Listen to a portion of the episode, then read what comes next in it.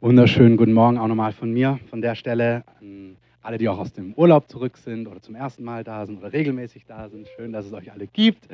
Ähm, schön, dass wir Gemeinde sind. Schön, wenn ihr als Gäste hier seid. Fühlt euch willkommen. Ähm, wenn ihr unseren Klicker gefunden habt, wir vermissen den, dann gebt ihn bitte zurück. Falls ihr ihn geklaut habt, gebt ihn auch zurück. Ähm, wir brauchen ihn, sonst ähm, gebe ich euch immer ein Zeichen und dann klickt ihr einmal weiter. Also wenn du den Klicker geklaut hast, gib ihn zurück. Ähm, genau. Ich glaube, wir haben ihn einfach verloren, aber gut. Ähm, Achso, ja, genau. Wir haben die letzten Wochen über Gottes Liebe gesprochen und wir haben darüber gesprochen, dass in der Erweckungsgemeinde, in der sich die Gemeinde von Ephesus befindet, Jesus sie anschreibt. Er lässt ihnen einen Brief schreiben durch Johannes und er sagt, das ist toll, was ihr alles macht. Das ist toll, was ihr leistet. Es ist toll, welche Mühen ihr habt, welche, dass ihr weder Kosten noch Mühen scheut, dass ihr euch hingebt. Aber das Wichtigste dürft ihr bei allem nicht vergessen. Auch wenn wir jetzt hören, der Löwe brüllt, Gott kommt in diese Stadt, das kommt er, ganz gewiss. Da gibt es viel zu tun. Aber er schreibt an diese Erweckungsgemeinde, vergesst das Wichtigste nicht, die erste Liebe. Vergesst niemals die Leidenschaft für mich, die ihr für mich habt, aber vor allem die ich für euch habe. Ich habe Leidenschaft für euch, ich liebe euch. Und wir haben uns angeschaut, dass die Bibel uns diesen Zusammenhang aufzeigt von wir lieben, weil er uns zuerst geliebt hat. Wir lieben Gott, weil er uns zuerst geliebt hat. Wir sind von Gott begeistert, weil wir erleben, wie begeistert er von uns ist. Und wir lieben die anderen, weil wir geliebt sind. Es gibt diesen Zusammenhang, liebe deinen Nächsten wie dich selbst. Und du kannst den anderen nur in dem Maße lieben, wie du dich selber liebst. Und wir haben uns letzte Woche angeschaut, ich möchte die ermutigen, die das interessiert. Oder wenn du zur Gemeinde gehörst, dann möchte ich dich auch ermutigen, wenn es dich nicht interessiert, ähm, dass du dir das einfach online nochmal anhörst, die letzten Wochen, weil das wirklich was ist, was der Heilige Geist uns highlightet als Thema.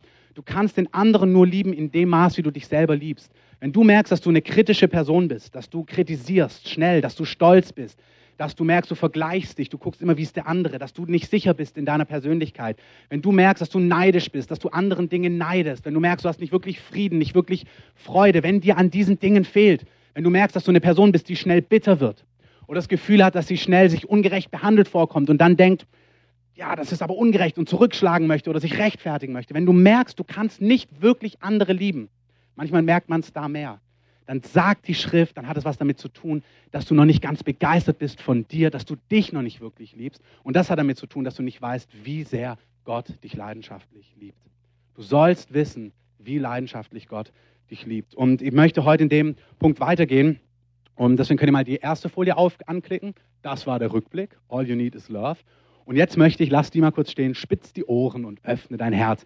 Ähm, ich möchte Dunja noch mal kurz bitten, ganz, ganz kurz zu erzählen. Sie hatte auch einen Traum und das fand ich schön. Ich fand es auch schön. Also von Freitag auf Samstag ähm, bin ich aufgewacht morgens und hatte ähm, einen Traum gehabt. Und zwar, ähm, ich muss kurz den Kontext sagen, also wir hatten vor ein paar Wochen, fast schon Monaten, äh, hatten wir ein prophetisches Team da mit der Monika Hartmann. Und sie hatte ähm, das Wort für uns, dass wir ähm, uns lieben lassen sollen. Und dass das das Wichtigste ist für uns. Und ähm, in dem Traum sagte eine Stimme zu mir, ich weiß nicht genau, wer es war, es kann sie gewesen sein, aber sagt, es war einfach eine Stimme und die sagte zu mir, ähm, meine Ansagen für die Gemeinden sind wirklich ähm, spezifisch. Also ich sage der einen Gemeinde nicht, was ich einer anderen Gemeinde sage. Und für euch ist das Wort, lasst euch lieben.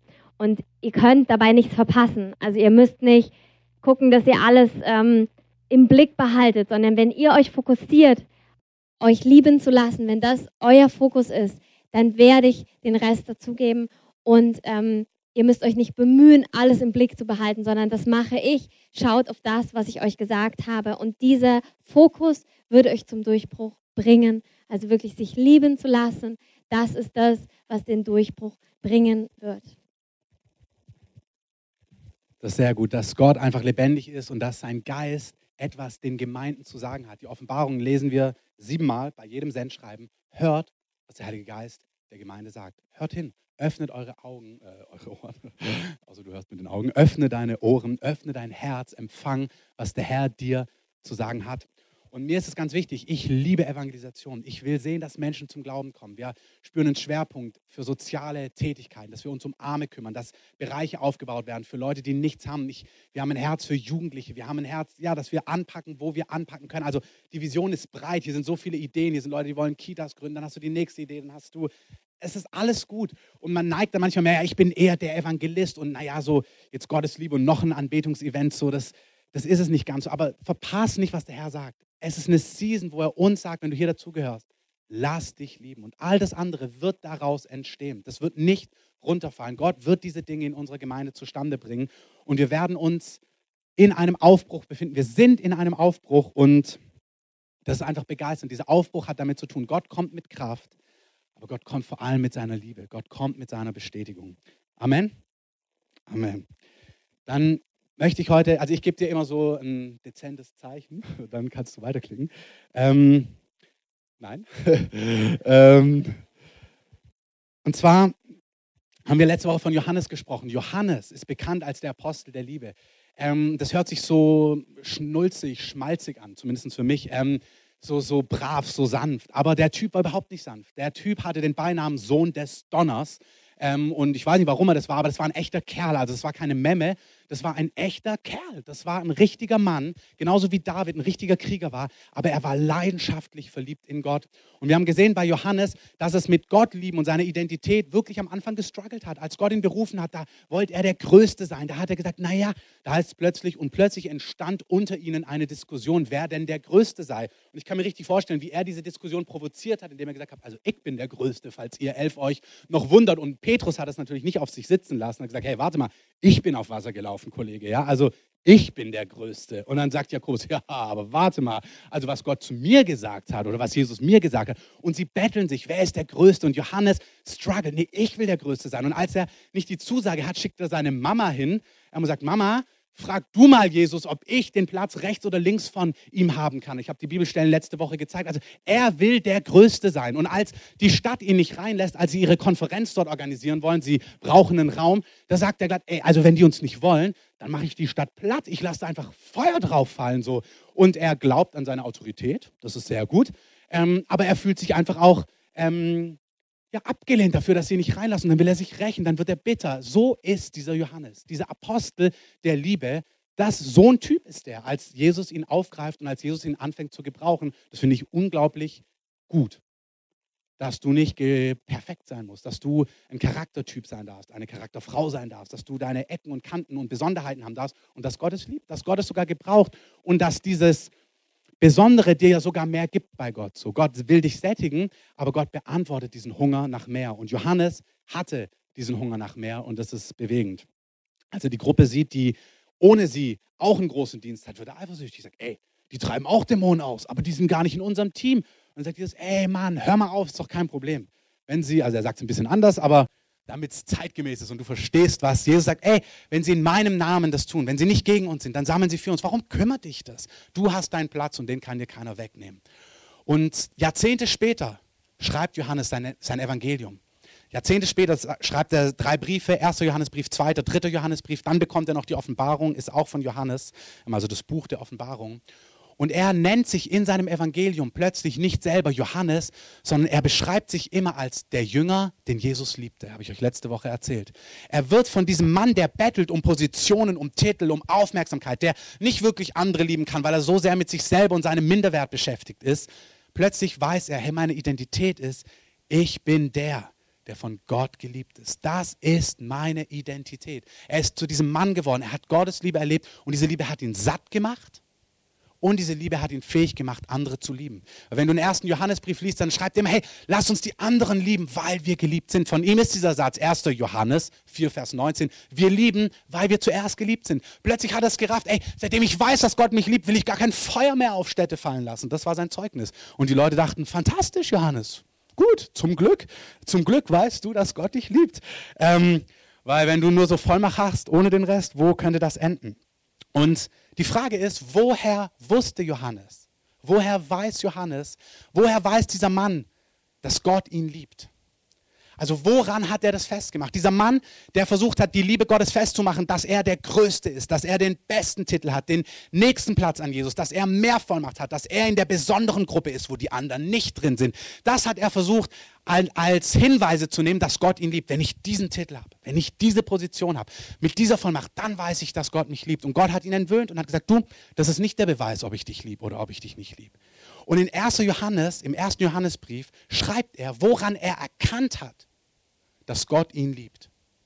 Und es ist mir total wichtig, dass du weißt, warum Gott dich liebt, dass du weißt, woran machen wir das eigentlich fest. Und ich möchte euch heute das aus von Johannes zeigen und ich möchte euch ein bisschen was von mir erzählen, weil ich habe auch gestruggelt, es festzumachen, mir sicher zu sein, dass Gott mich liebt. Ich meine, wenn du ein bisschen Christ bist, wahrscheinlich selbst wenn du kein Christ bist und Christen kennst oder mal gehört hast, was Christen erzählen, jeder weiß, dass Gott Menschen liebt. Aber es reicht nicht von der Theorie. Woher kann dein Innerstes das wissen? Woher wusste es Johannes? Und jetzt darfst du mal klicken. In, genau, lass den erstmal stehen. Es gibt eine Sache, die Jesus getan hat. Und in 1. Johannes 4, Vers 19 kannst du klicken, da steht, hieran haben wir die Liebe erkannt, dass er für uns sein Leben hingegeben hat. Das ist genau, was Theresa vorhin gesagt hat. Wie sah diese Liebe aus? Der Beweis, dass Gott dich liebt, ist die Tatsache, dass er sein Leben hingegeben hat. Also der Beweis, der unerschütterliche, unwiderlegbare Beweis, dass Gott dich liebt, besteht in der Tatsache, dass er sein Leben für dich gegeben hat, dass er Mensch geworden ist, dass Gott seine Herrlichkeit verlassen hat und dass er gesagt hat, ich werde mein Leben geben, damit deine Schuld vergeben ist. Daran das ist der Beweis, dass Gott dich leidenschaftlich liebst und nichts anderes. Es ist nichts Gegenwärtiges, was passieren muss oder nicht passieren muss. Es ist nichts Zukünftiges, wo Gott in der Verantwortung ist, dieses zu tun oder jenes zu tun für dich, damit du endlich weißt, dass Gott dich liebt. Sondern der Beweis, dass Gott dich liebt, ist vor 2012 Jahren plus minus geschehen. Es ist schon passiert. Daran erkennst du, dass Gott dich liebt. Das ist der Beweis. Wenn ihr weitergeht, im, also nicht auf der nicht weiterklicken. Wenn ihr in dem Kapitel weitergeht, in 1. Johannes ähm, 4, dann Vers 9, also das ist 1. Johannes 3, 16, 1. Johannes 4, Vers 9, da heißt es genau das Gleiche. Hierin ist die Liebe Gottes zu uns geoffenbart worden, dass Gott seinen eingeborenen Sohn in die Welt gesandt hat, damit wir durch ihn leben möchten. Hierin ist die Liebe nicht, dass wir Gott geliebt haben, sondern dass er uns geliebt hat und seinen Sohn gesandt hat. Hey, Johannes hätte schreiben können, und hierin ist die Liebe Gottes geoffenbart worden, dass ich einer der fantastischen, überdimensionalen Mega-12 Apostel geworden bin, der am längsten gelebt hat und das krasseste Buch, nämlich das Buch der Offenbarung bekommen hat. Er hätte sagen können, daran habe ich gemerkt, dass Gott mich liebt, weil er hat was ganz Besonderes mit mir gemacht. Hat er aber nicht. Er hat gesagt, der Beweis, dass Gott mich liebt, den habe ich an dem Tag bekommen, als er verblutet ist an diesem Kreuz. Und ich wusste, er tut es für mich. Als er sich entschieden hat, sein Leben zu geben, das ist der Beweis, dass er mich leidenschaftlich liebt. Und das sagt er nicht irgendwie neutral, so über uns alle drüber gemäht, so über die ganze Welt. Ich liebe euch alle so undefiniert.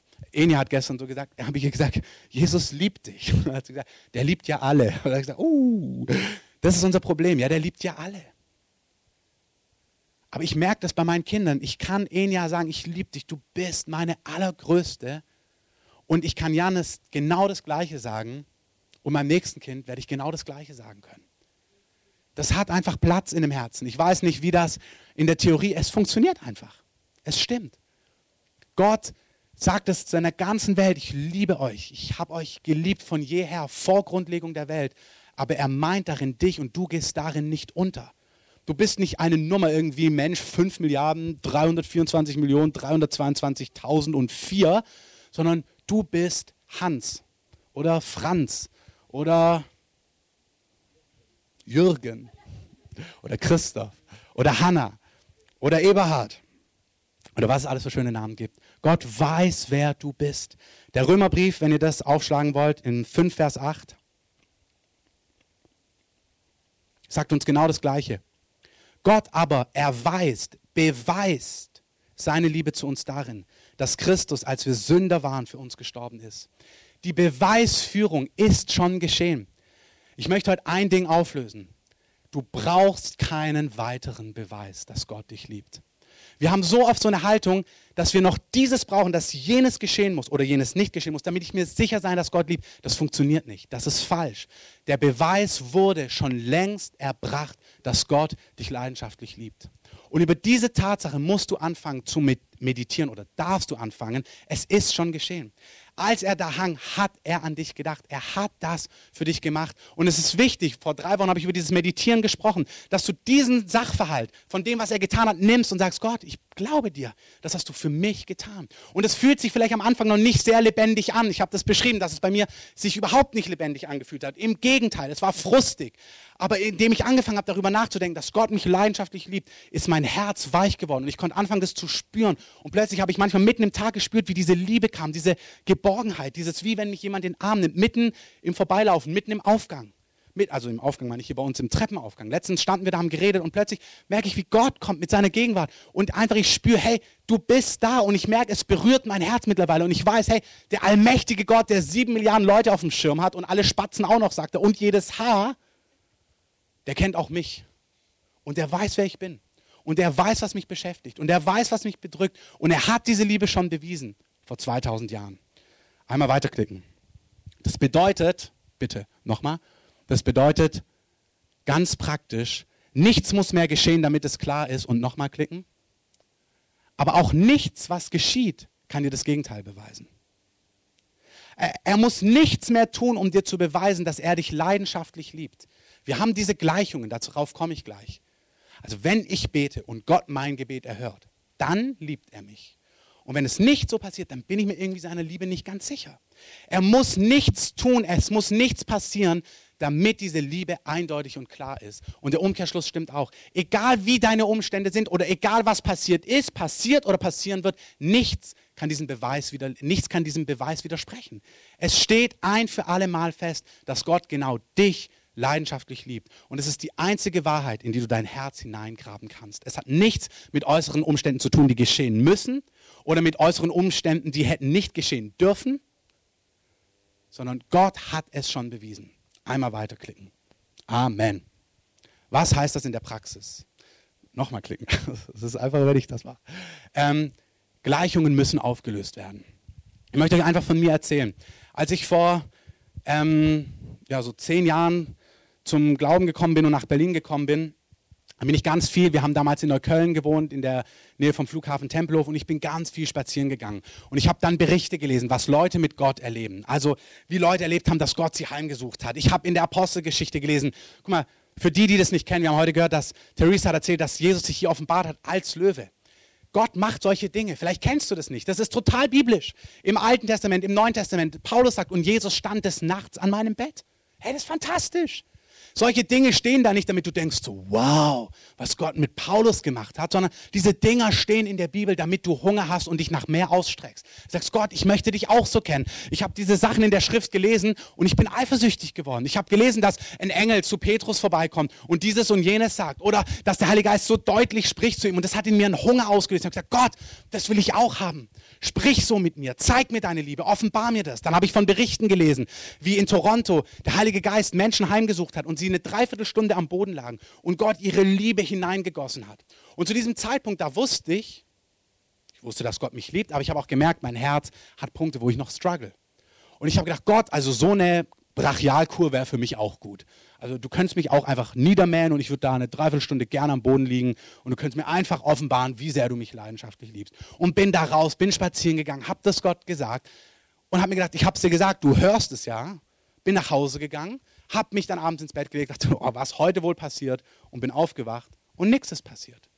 Und es nicht nur einmal, sondern tagelang, wochenlang, monatelang. Und ich habe gedacht, das gibt's doch nicht. Bist du taub oder was? Also, ich sage immer, man kann auch mal ehrlich sein. Also hörst du nicht, was ich sage? Gott, ich strecke mich danach aus, ich habe Hunger danach. Wieso erlebe ich diese Dinge nicht? Ich habe dann gebetet, Gott, es gab Dinge, die mir wichtig waren, habe ich das hingelegt, habe gesagt, Gott, ich brauche Führung, ich brauche eine, ja, gib mir eine eindeutige Führung. Da kam gar keine eindeutige Führung. Im Gegenteil, es wurde noch komplizierter.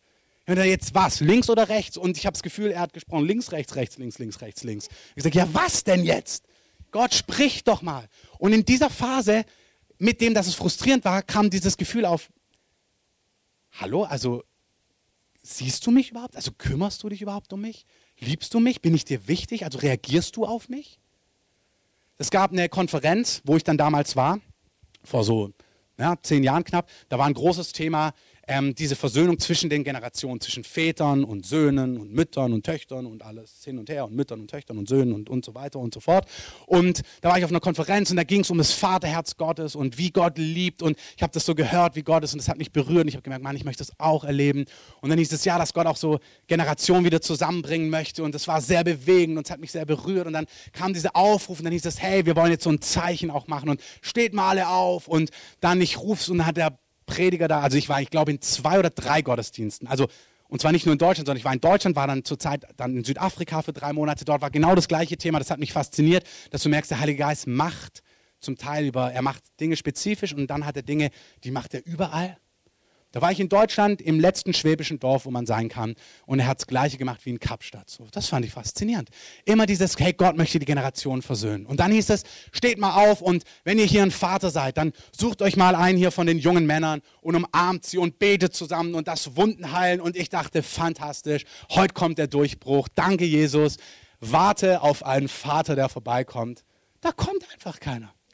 Da waren 500 Leute da. Ich hatte das Gefühl, jeder hat jemand gefunden. Und ich stand da und sagte mir, geht's noch? Also, hallo?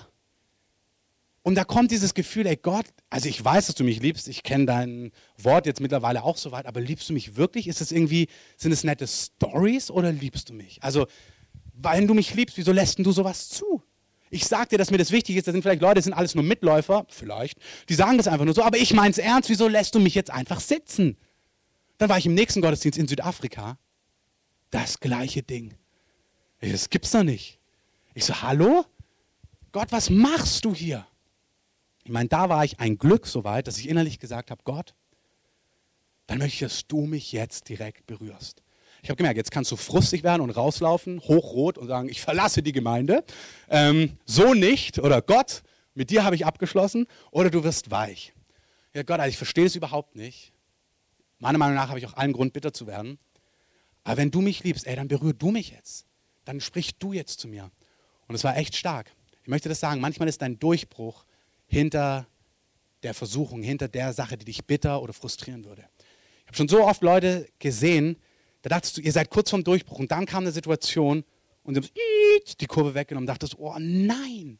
Es ist wirklich so. Manchmal sind Dinge wie kurz davor und dann halten wir es nicht mehr aus und gehen irgendwie auf einen anderen Weg, brechen ab, gehen raus aus diesem Druck, gehen raus aus dieser Situation, anstatt drin zu bleiben und uns dem zu stellen. Weißt du, von was ich spreche?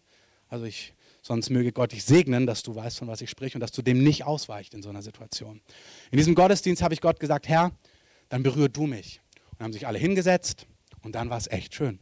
Dann ist eine, es war eine große 2000 Mann große Gemeinde, dann ist die Pastorin vorgegangen und ruft mich raus und sagt, hey, Gott hat mir deinen Namen gesagt und hat angefangen, die Prophetie mir über mein Leben zu geben, dass er mich beruft, in mein Land, in meine Stadt, Gemeinde zu bauen und so weiter. Du, da habe ich mich aber geliebt gefühlt. Dann. Da dachte ich so, so sieht's aus. Habt ihr es auch alle gehört, ja? Wisst ihr es jetzt? So. Christoph hat auch einen Papa, der ihn lieb hat. So. Also so war dieses Gefühl. Das war schön, was er gesagt hat. Aber am meisten hat mich echt gefreut, dieses, ey, Gott kennt mich, Gott sieht mich. Das ist stark. Aber all, und Gott macht auch solche Dinge.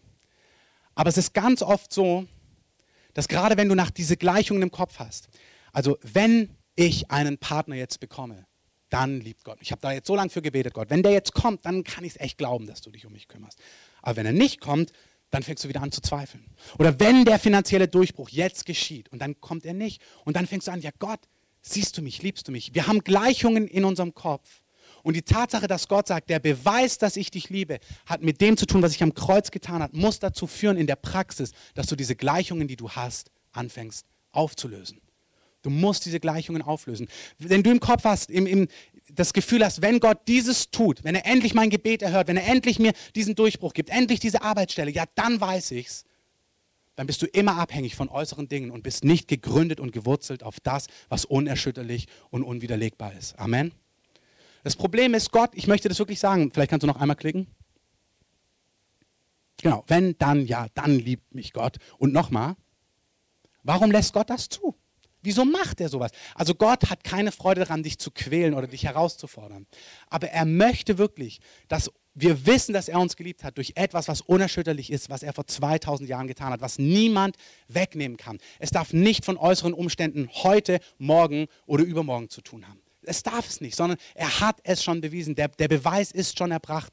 Und es ist ganz oft so, dass Gott dich genau in solche Situationen bringt, wo diese Gleichungen sichtbar werden plötzlich. Auch ganz oft mit Menschen in deinem Umfeld. Ich habe das ein paar Mal erzählt. Du betest für einen finanziellen Durchbruch und dein Freund, der gar keinen finanziellen Durchbruch braucht, kriegt den Zehnten.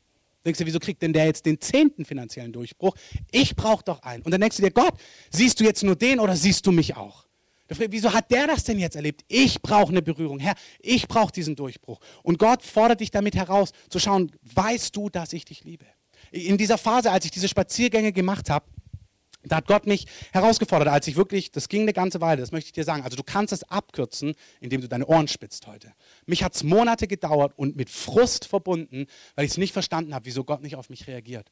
Und irgendwann ist er durchgedrungen und hat mir gesagt, hey, ich möchte, dass du jede Gleichung auflöst und dass du anfängst zu ruhen in der Tatsache, dass ich dich liebe. Ich muss nichts tun, um dir das noch mehr zu beweisen. Es ist schon so. Du kannst wirklich aufhören, überall, wo du denkst, wenn, dann, ja, wenn nicht, dann, sondern ich liebe dich und das lass zu in deinem Herzen. Das lass tief in dein Herz hinein. Amen. Das ist das gleiche auf Konferenzen, wo es um die Vaterliebe ging, wo jetzt nicht ein Vater aufstehen sollte und dich umarmen sollte, sondern wo Gott souverän sich bewegt hat. Da waren wir auf einer Konferenz, dann hieß es, und jetzt kommt die Vaterliebe Gottes in den Raum. Ich habe mich natürlich gefreut, bereitgestellt. Herr, hier bin ich. Überspül mich bitte. Zeig mir deine Vaterliebe. Du, ich habe das Gefühl, alle sind umgefallen und ich stand.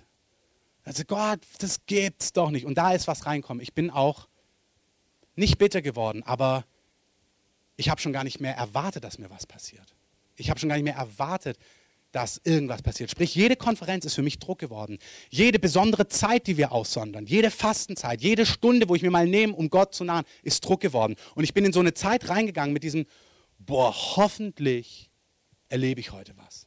Also hoffentlich kommt Gott. Hoffentlich passiert was, wenn ich jetzt so eine Woche nehme. Kennt ihr das? Also du nimmst so eine Gloryfall-Woche und denkst dir, na hoffentlich macht Gott auch was in meinem Leben. Oder du nimmst dir eine Fastenzeit und denkst, na hoffentlich passiert was. Und ich habe gemerkt, in mir war so ein, es war so eine Negativhaltung schon, so dieses Gefühl, boah, es passiert wahrscheinlich eh nichts, aber hoffentlich passiert was. Und natürlich ist nichts passiert dann. Und jetzt gefühlt, bei allen ist es passiert. Und dann diese Frage, Gott, wieso tust du es da und wieso tust du es da nicht? Und dann gleichzeitig diese Aufforderung, dass er in mein Herz gesprochen hat. Ich habe meine Liebe schon bewiesen. Das ist so kinderleicht, aber ich möchte dich herausfordern, dass du dir anschaust, wo hast du diese Gleichungen? Wo sind die bei dir? Und dass du die auflöst. Dass du dein Herz zur Ruhe bringst in der Tatsache, ich bin jetzt leidenschaftlich von Gott geliebt. Und weil er dich leidenschaftlich liebt, hört er dich. Und weil er dich leidenschaftlich liebt, reagiert er auf dich. Und es ist total wichtig, nicht nur, dass du nicht erschüttert werden kannst, weil stell dir mal vor, schau dir mal das Neue Testament an. Der eine Jünger erlebt, wie Gott mit ihm Durchbruch nach Durchbruch macht. Der nächste wurde verhaftet, kam ins Gefängnis und ist für Christus gestorben. Wenn deine, die Liebe Gottes von äußeren Dingen abhängig ist, dann kann es sein, dass dir Dinge geschehen, wie es Josef passiert ist, dass er in den Knast gekommen ist. Oder David, der hat eine Berufung, hat eine Prophetie und plötzlich findet er sich verfolgt von Saul in der Wüste wieder. Wenn die Liebe Gottes abhängig ist von diesen äußeren Dingen, dann bist du permanent herausgefordert, an der Liebe Gottes zu zweifeln. Kannst du das nachvollziehen? Dann denkst du, ja, aber Gott, wenn du mich liebst, warum ist es? Nein, Gott liebt dich und das ist dein Fundament und von dem aus kannst du die Dinge gestalten. David wusste, Gott liebt mich, deswegen kann ich in dieser Wüste mit Gott überwinden. Josef wusste, Gott liebt mich, deswegen bleibe ich in den Wegen Gottes. Ich werde mich nicht auf die Frau einlassen, die mich verführen will. Ich werde nicht anfangen zu lügen. Ich werde straight bleiben. Ich werde klar bleiben. Ich werde vorangehen, weil Gott liebt mich. Und die Tatsache, dass der Umstand irgendwie anders ist, ist nicht der Beweis, dass Gott mich doch nicht liebt oder vergessen hat. Gott liebt mich. Du musst dein Herz in diese Wahrheit eingraben, fest, fest, fest eingraben. Sonst hast du keine Vollmacht, deine deine Umstände zu ändern, wenn sie geändert werden müssen. Sondern du wirst denken, die Umstände sind der Beweis, dass Gott dich wirklich verlassen hat, wirklich vergessen hat, sich wirklich nicht um dich kümmert, sondern nur um deinen Nachbarn, um die anderen alle, um alle anderen in der Gemeinde, aber um dich nicht. Dich hat er mal wieder vergessen, dich hat er mal wieder übergangen. Und das hat er nicht. Du musst, du darfst, du bist eingeladen, dein Herz einzugraben. Er liebt dich, er meint dich und er hat es bewiesen vor 2000 Jahren und damit hat er dich gemeint. Wenn du das weißt, dann kommt eine Herausforderung und du weißt, ich bin nicht allein im Boot. Ey, wie, sonst hast du dieses Gefühl, ey, Gott hat dich verlassen, jetzt soll ich mit dem Sturm klarkommen. Nein! Gott ist an deiner Seite und ihr beide zusammen werdet jede Herausforderung meistern. Dem Gläubigen, dem Glaubenden ist nichts unmöglich. Aber du, dir ist es unmöglich, wenn du gar nicht glaubst, dass Gott mit dir im Boot ist. Wenn du das Gefühl hast, Gott hat dich schon lange verlassen, ist schon drei Monate abgereist, hat dich einfach sitzen lassen. Hat er nicht. Amen. Ich möchte es nochmal sagen. Du kannst deine Umstände nicht verändern, wenn du an Gottes Liebe zweifelst. Du hast keine Vollmacht, kein Glauben, wenn du nicht weißt, dass er da ist. Du wirst dir von Gott verlassen vorkommen. Du wirst nicht bestehen. Guck mal, ein Bonhoeffer, als er auf der Fahrt nach Amerika ist, ich habe das vor Monaten erzählt, ruft Gott ihn zurück. Jesus führt ihn zurück in sein Land und er weiß, was das bedeutet. Wenn er denkt, naja, der eine, den ruft Gott raus. Es gibt tausende Stories, wo Gott Menschen rausgerufen hat aus dem Dritten Reich als Immigranten in ein anderes Land, um zu fliehen, bevor hier das Dritte Reich kam. Und ihn ruft er rein in dieses Land. Ihn ruft er rein in die Verfolgung. Wenn du an diesen Dingen festmachst, ob Gott dich liebt, dann scheiterst du. Dann wirst du kein treuer Zeuge sein, wenn es drauf ankommt. Aber wenn du weißt, hey, Gott liebt mich, Gott ruft mich, kostet es, was es wolle, dann kannst du fest sein, selbst in Zeiten der Herausforderung. Dann wirst du stehen, durch Gottes Gnade natürlich, aber dann weißt du, Gott ist mit mir. Und diese Dinge sind kein Kennzeichen, dass er weg ist. Amen. Und er wird dich provozieren, das musst du wissen. Er wird dich in Umstände bringen, die das Gegenteil beweisen. Und er möchte, dass du entgegengesetzt der Umstände dein Herz gründest in dieser Wahrheit. Er liebt mich. Ich sag's nochmal, er wird es dir nicht beweisen, indem die Umstände günstig sind. Er wird dich in die Enge bringen, wo das Äußere das Gegenteil zeigt, damit du fest werden kannst. Ein Muskel wächst nicht, wenn du ihn nicht trainierst, und zwar über das Maß, was er schon kann. Wenn nicht eine neue Herausforderung kommt, wirst du nicht stärker. Gott wird dir nicht, macht er schon auch.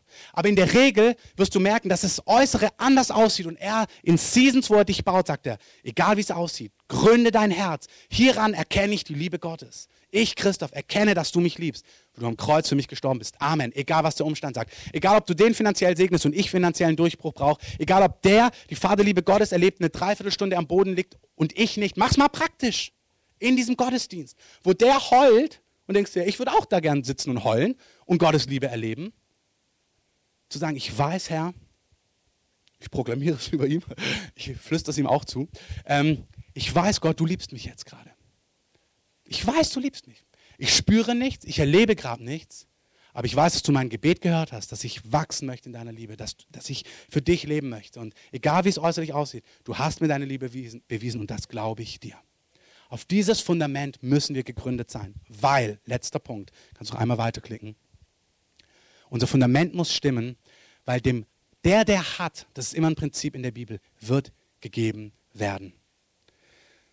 Du musst diese Grundwahrheit nehmen, dieses Maß an Offenbarung, nämlich dass er bewiesen hat, dass er dich liebt, musst du einbauen in deinem Leben, um mehr zu bekommen. So ist es im Königreich Gottes. Wer hat, dem wird gegeben werden.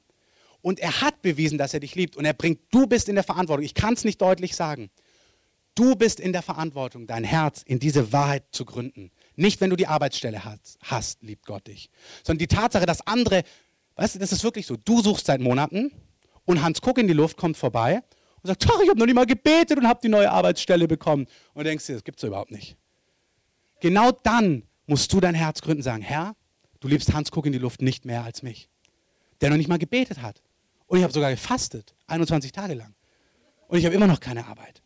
Das ist so wichtig, das ist diese Praxis, wo dein Herz gegründet werden muss. Herr, du liebst mich. Du bist in der Verantwortung, dein Herz zu gründen in dieser Wahrheit.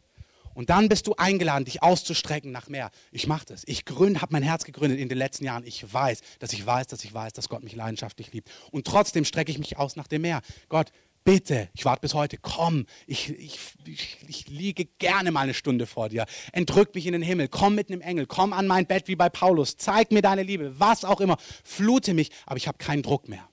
Ich weiß, dass Gott mich liebt. Ich weiß, dass Gott für mich ist. Ich weiß, dass Gott an meiner Seite ist. Ich weiß, dass Gott mein Freund ist. Ich weiß, dass ich in seine Hand eingeschrieben bin. Ich weiß, dass er für mich sorgt. Ich weiß, dass er sich um mich kümmert. Ich weiß, dass er da ist. Ich weiß, dass er meine Anliegen kennt. Ich weiß es, ich weiß es, ich weiß es. Mein Herz weiß es. Und er hat es mir beigebracht, nicht indem die Umstände günstig waren, sondern indem ich mein Herz in Wahrheit gegründet habe und eingewurzelt habe. Da ist es fest geworden. Und jetzt ist es egal, was außen ist. Ich weiß es. Und deswegen habe ich Frieden und Freude, auch wenn eine Herausforderung da ist, weil ich weiß, Gott liebt mich. Und deswegen habe ich Kraft, Umstände zu verändern, mit Gott, mit Christus zu herrschen, sagt Paulus, weil ich weiß, Gott liebt mich und jeder Umstand wird sich beugen, weil Gott ist mit mir. Gott verlässt mich nicht, nie, nie, nie, niemals. Und nichts da draußen, nicht kein Umstand kann mir das Gegenteil beweisen. Gott hat mir seine Liebe schon bewiesen. Amen. Dem Glaubenden, der bekommt mehr und der, der hat, empfängt mehr. Der Hebräer 11, Vers 6 sagt uns Folgendes. Ohne Glauben ist es unmöglich, Gott wohl zu gefallen. Du musst glauben, dass er ist, sagt der Hebräerbriefautor, dass er da ist, dass es ihn gibt und dass er denen, die ihn suchen, ein Belohner sein wird. Der Autor des Hebräerbriefs, ich wollte gerade Paulus sagen, aber das weiß man nicht, also der Autor des Hebräerbriefs sagt, du musst, wenn du Gott nahst, glauben, dass er da ist und dass wenn du ihn suchst, dass er das belohnen wird. Ohne Gleichung. Wenn du eine Woche aussonderst wie Glory Fall und sagst, Gott, ich habe Hunger nach mehr von dir, ist es sowas von wurscht egal, das war schwäbisch, ähm, Wurst egal, ob du hinfällst, ob du zitterst, ob dieses und jenes passiert, wenn du Gott nahst und ihn suchst wird er dich belohnen. Ohne Wenn und Aber. Punkt. Darauf kannst du festlegen. Und mittlerweile habe ich diesen Druck nicht mehr. Ich kann in so eine Woche reingehen und ich weiß, Herr, hier bin ich, ich sonde dir die Woche auf. Danke, dass ich danach ein veränderter Mann bin. Ob ich da spektakulär was erlebe oder nicht, ich weiß, dass du denen, die dich suchen, ein Belohner bist. Punkt. Amen. Da gibt es keinen Zweifel. Nach einer 40-Tages-Fastenzeit. Ich weiß, Gott, du wirst was in meinem Leben machen. Ob ich es spüre, messen kann oder nicht, du wirst es machen. Und es irritiert mich nicht mehr, wenn dann zum Beispiel mein Freund Oliver erzählt, dass er in der 40. Nacht den spektakulären Megatraum hat, wo Gott ihm was Tolles gezeigt hat. Und ich mir denke, naja, ich hatte in der Nacht nur Vorfreude auf mein Schokocroissant am nächsten Tag, was ich in Frankreich im Urlaub gegessen habe. Ähm, ich habe nur vom Schokocroissant geträumt macht aber gar nichts. Gott hat auch in meinem Leben was in diesen 40 Tagen gemacht. Und es verunsichert mich nicht, ob er da handelt, weil ich weiß, Gott, du hast mir deine Liebe schon bewiesen. Du kannst Oliver segnen, wie du willst. Und jetzt kommt das Besondere. Wenn ich weiß, dass er mich nicht verpasst, dann kann ich mich von ganzem Herzen mit ihm freuen. Sonst werde ich denken, du Oliver, wenn du mir noch einmal kommst mit deinen spektakulären 40-Tagesträumen, dann hau ich sie dir um die Ohren. Ich will nichts mehr hören davon. So wirst du, du wirst irgendwann denken, ey, lass mich in Frieden mit deinen Durchbrüchen, Gebetserhörungen und so weiter. Ich will sie nicht hören, weil du einfach denkst, und wo ist Gott bei mir? Wenn du weißt, Gott liebt dich und dein Herz da fest ist, dann wirst du anfangen können, dich mit dem anderen von ganzem Herzen wirklich zu freuen. Du wirst mit feiern. Wenn du das nicht kannst, wenn du merkst heute, du weißt es, fühl dich wie immer nicht angeklagt. Sondern zu was Gott dich einlädt, ist, dass er sagt, hey, ich habe genau dich im Fokus. Ich sehe dich, ich weiß, was dich bedrückt. Ich möchte dir genau das jetzt gerade beibringen. Und ich möchte, dass du die Gleichung auflöst. Du, ich sehe es, ich kann das gar nicht. Es sind hier gerade Leute, du hast aber schon wieder die Gleichung. Du sagst, ja, aber wenn du mich liebst, warum machst du dann nicht? Hey, nein, Gott möchte diese Gleichung auflösen. Pflanze dein, dein Herz in die Realität. Du liebst mich, du hast es bewiesen vor 2000 Jahren. Du musst, er muss nichts mehr beweisen. Er hat es schon bewiesen. Er ist nicht in der Verpflichtung, es dir nochmal zu beweisen. Er hat es schon bewiesen und er sagt, du sollst es wissen von dem, was ich getan habe und darin dein Herz fest werden lassen. Dann bist du unerschütterlich und natürlich werden dann all die anderen Dinge geschehen. Gott liebt es, deine Gebete zu hören. Gott liebt es zu handeln in deinem Leben und das tut er dann auch. Das Problem ist, umso frustrierter du wirst, umso ungläubiger bist du. Dann glaubst du nämlich gar nicht mehr, dass Gott den, die ihn suchen, ein Belohner ist, sondern du hoffst, dass irgendwas passiert und eigentlich denkst du, es passiert gar nichts was dann wieder beweist, dass Gott dich vergessen hat. Und das muss umgedreht werden. Und das, was der Heilige Geist umdreht. Ich sage, wenn du diese Bitterkeit in dir wahrnimmst, nimm das bitte verantwortlich wahr, leg das ab, gründe dein Herz. Es ist alles bewiesen. Der Beweis ist erbracht, dass ich für dich da bin, dass ich mich um dich kümmere, dass ich dir helfe. Egal, ob dein Job noch in zehn Monaten erst kommt, der neue Job. Egal, ob dein finanzieller Durchbruch erst in fünf Monaten kommt. Egal, ob dein Partner erst in zwei Monaten kommt. Der Beweis ist schon erbracht. Und ich möchte, dass dein Herz diesen Frieden und diese Freude spürt, weil ich es vor 2000 Jahren bewiesen. Amen. Lasst uns aufstehen und Gott darauf einfach eine Antwort geben.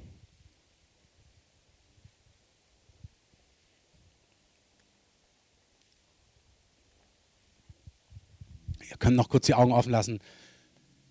Ich möchte euch noch einen Zusammenhang erzählen, der ist auch wunderbar. 1. Johannes sagt, Gott ist die Liebe. Und wer in der Liebe bleibt, bleibt in Gott. Wir sind verantwortlich, uns in dieser Liebe zu erhalten, sagt der Judasbrief. Du bist verantwortlich, wie unter dieser warmen Dusche. Ich liebe warme Duschen im Schwimmbad ähm, und da drunter zu stehen. Die, der, die Tendenz ist, dass du rausläufst aus dieser Liebe. Du bist verantwortlich, immer wieder unter diese vorhandene Liebe Gottes dich zu stellen und einfach voll rieseln zu lassen. Tag für Tag. Die ist immer da. Die ist schon bewiesen. Hey, mein Finanz Dinge sind bei mir nicht durch. Macht nichts. Ich muss nicht warten, bis sie durch sind. Deine Liebe ist da. Genau jetzt, Gott.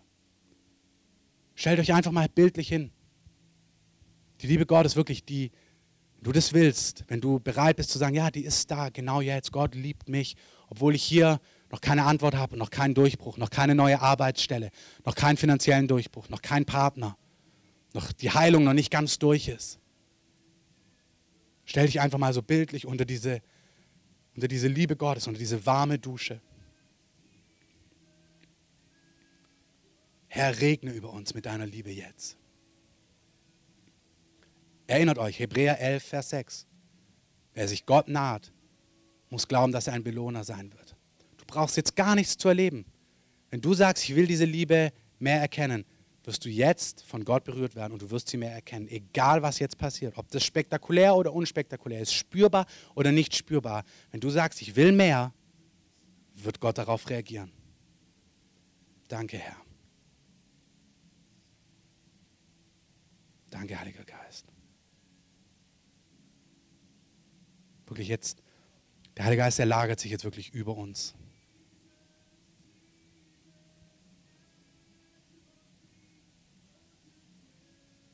Danke, Herr.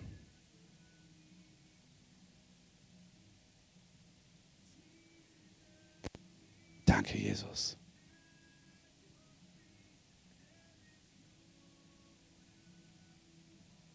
Guck mal, diese Gegenwart, dieser Frieden, das ist der Beweis, dass der allmächtige Gott bei dir ist. Dass er dich meint, dass er dich kennt.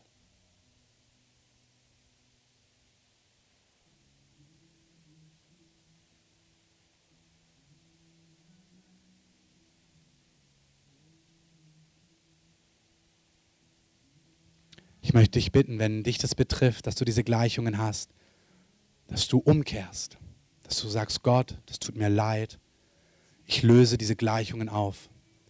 Du bist nicht in der Pflicht, mir deine Liebe zu beweisen. Du hast sie mir schon bewiesen. Ich sehe wirklich, dass Gott zu Einzelnen sagt, ihr müsst diese Haltung als Ankläger abgeben. Wenn dich das betrifft, sagt es jetzt dem Heiligen Geist.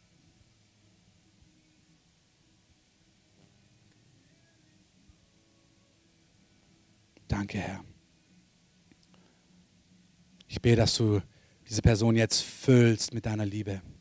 Durchström sie jetzt mit Frieden. Offenbare deine Vaterliebe. Offenbare deinen Trost und deine Nähe, Herr.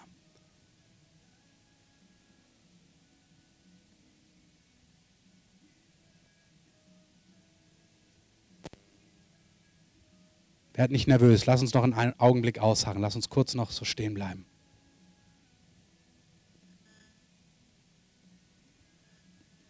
Komm mit deinem Feuer, Heiliger Geist.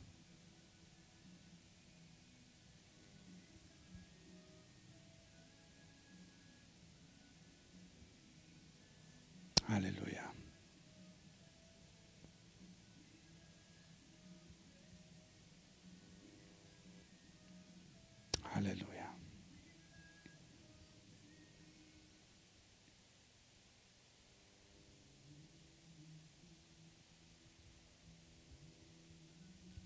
Das ist wirklich, was der Heilige Geist uns beibringen möchte. Als Einzelne, wenn du alleine bist, aber auch in, in der Gemeinde, in dieser Gegenwart einfach auch zu stehen. Und ich möchte, dass wir es wirklich noch kurz machen, dass wir noch ein, zwei Minuten einfach stehen bleiben so. Bring dein Herz zur Ruhe. Wenn es rattert, wenn es beim Mittagessen ist, bei der nächsten Aufgabe, bring es zur Ruhe.